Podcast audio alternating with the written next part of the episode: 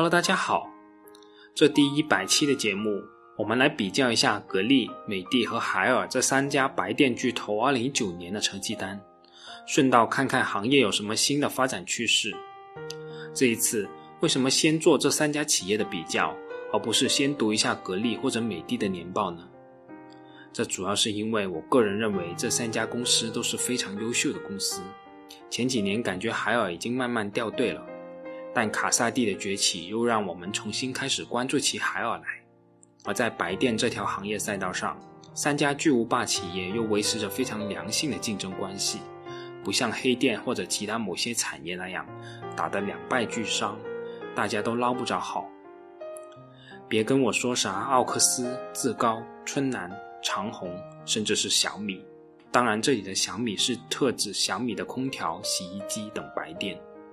这些跟这三家巨头真的不是一个量级的，想做到颠覆，在原有的技术环境下，真的没那么容易。这些因素都促使我这次先通过比较整体了解一下这三家龙头企业2019年的经营情况。我们先来看看收入指标，格力电器2019年度实现营业收入1981.53亿元，相较于2018年的1981.23亿元，增长幅度仅为0.02%。如果不保留这两位小数的话，格力电器2019年的收入基本上就是零增长了。美的集团2019年实现营业收入2782.16亿元，相较于2018年的2596.65亿元，增长幅度为7.14%。海尔智家2019年度实现营业收入2007.62亿元，相较于2018年增长幅度是9.52%。从这三家企业营营业收入横向对比的角度来看，格力电器2019年的表现无疑是最差的，可能精力都花在混改上了吧，勉强维持了收入不下降。而海尔之家无疑表现是最好的，2019年海尔之家的收入金额再一次超过了格力电器，而增长幅度也是这三家企业中最高的。但如果拉长时间轴，我们就可以很明显的看出，其实这三家企业的收入增长的变化趋势总体上是比较一致的，只是格力电器的波动幅度更为剧烈而已。这当然也是格力电器的产品品类相较于另外两家更为单一的缘故。所以我的结论是，如果仅以2019年的表现就判断格力电器掉队了，那还是有点为时尚早的。当然了，无论怎么说，这几家都是两千亿量级的企业了。我们在希望他们动辄能达到百分之二十以上的快速增长，我认为其实是不太现实的。我这里也制作了这三家企业从二零一五年至今收入和收入增长率变化情况的图表，感兴趣的朋友可以去我的公众号看一下。接下来，我们再以内外销的口径继续分析一下这三家企业的收入，了解一下这三家企业各自的国际化情况。二零一九年，格力电器的外销占比是百分之十点五。对比2018年，该项的数据下降了不到一个百分点。美的集团2019年的外销占比是百分之四十一点九八，也下降了约一个百分点。而海尔之家2019年外销的占比是百分之四十六点四八，反而比2018年的同期大幅上升了约五个百分点。甚至可以这样说，海尔之家本期收入增长相当大部分的增量都来自于海外市场。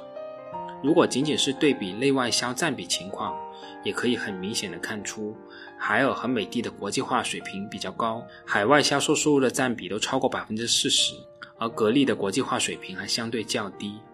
这到底是一件好事情还是坏事呢？确实，一家企业在国际化过程中必然会面对更多的风险，但我想，任何一家有梦想的企业都不可能永远停留在自己那一亩三分地里，跨出国际化这一步并不简单。但必然是要走的。我也希望真的有那么一天，那一句“让世界爱上中国造”的广告语可以真的成为现实。接下来，我们再来看看这三家企业的规模净利润的对比情况。格力电器2019年度实现归属于母公司股东的净利润是246.97亿元，相较于2018年的262.03亿元，下降了约5.75%。美的集团2019年度实现规模净利润是242.1亿元，相较于2018年的202.31亿元，增长了约19.68%。海尔之家2019年实现规模净利润是82.06亿元，相较于2018年增长是9.66%。回到规模净利润这个指标，美的和格力无疑才是真正的王者。虽然我们刚刚从收入的角度，海尔自家无疑是增长最快的，但如果我们回到净利润的角度，格力和美的是两百亿量级，而海尔仅有八十亿的量级，这前面的确有十万八千里的距离啊。但从好的角度看，海尔二零一九年收入增长幅度在百分之九左右，而规模净利润的增长也在百分之九左右，我们基本可以判断海尔是增利又增收，呈现出一种比较良性的增长态势。至于回到格力二零一九年净利润的下跌，我不敢说我早有预期，但起码在一年前相同的节目之中，我也曾说过，我个人认为格力在二零一八年度是有点冲业绩的痕迹的。二零一九年的这种下跌，也就是这种冲业绩种下的果。其实对于一家上千亿的企业来说，真的没必要那么在乎一城一池的得失。某一年的业绩起伏，真的说明不了什么东西。我们拉长时间轴。我们看看2015年至今这三家企业的规模净利润的增长情况。从波动趋势看，格力和海尔的波动趋势是非常的接近的，反而美的是有点太稳了，稳得有点不真实。那是否美的集团采用了什么平滑的手段，又或者因为是小家电品类占比比较高，降低了公司总体的波动水平呢？我是不敢这样妄下结论。但如果这一切都是真实的话，这样稳稳的赚钱不也是挺好的吗？何必那么闹腾呢？接下来我们再来看一下这三家企业的净利润质量情况。这里我用的是净利润现金含量这个指标，这也是我看每一家上市公司必然会关注的指标。可能是因为我看到太多的财务手段了吧？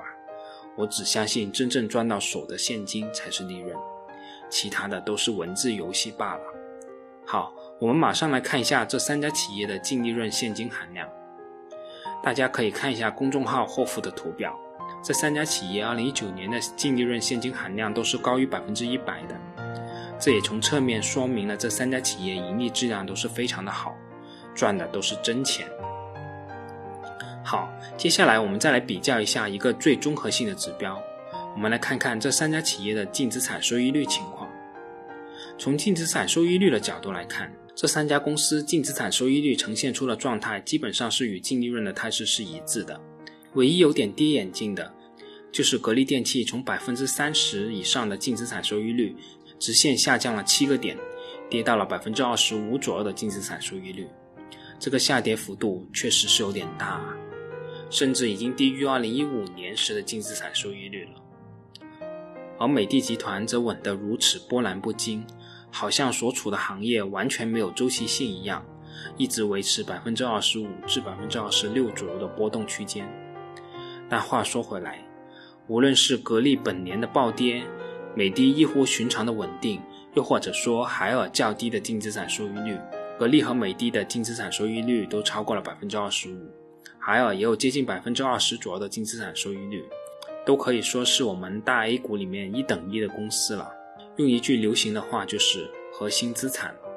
好，最后我们换一个维度，我们看看空调行业年度的产销量数据以及行业的整体产销率情况。二零一九年度，行业全年累计生产空调五点六亿台，而在如此大规模促销的情况下，全年销售空调五点三七亿台，产销率为百分之九十五点八七。大家可能对这个百分之九十五点八七的产销率不太有概念，那我们就来对比一下这个数据。二零一八年空调的产销率为百分之九十八点七五，二零一七年空调的产销率为百分之九十九点三八，二零一六年空调的产销率为百分之九十九点八零。这些我就不一年一年给大家往下读了，反正结论就是这个产销率创了历年新低。大家也可以看一下公众号后附的图片，就可以很直观的看到空调行业在2019年产量创新高了，而产销率创新低的波动趋势。为什么这次我要特意提起这一点呢？因为这在一定程度上反映出行业的库存情况，特别是在新国标渐行渐近的情况下，是否意味着后续产业的清库存呢？我不知道，我想这是要看老天爷的造次了，说不定这个夏天异常的热呢。好，这次就先说这么多吧，我们下次再见。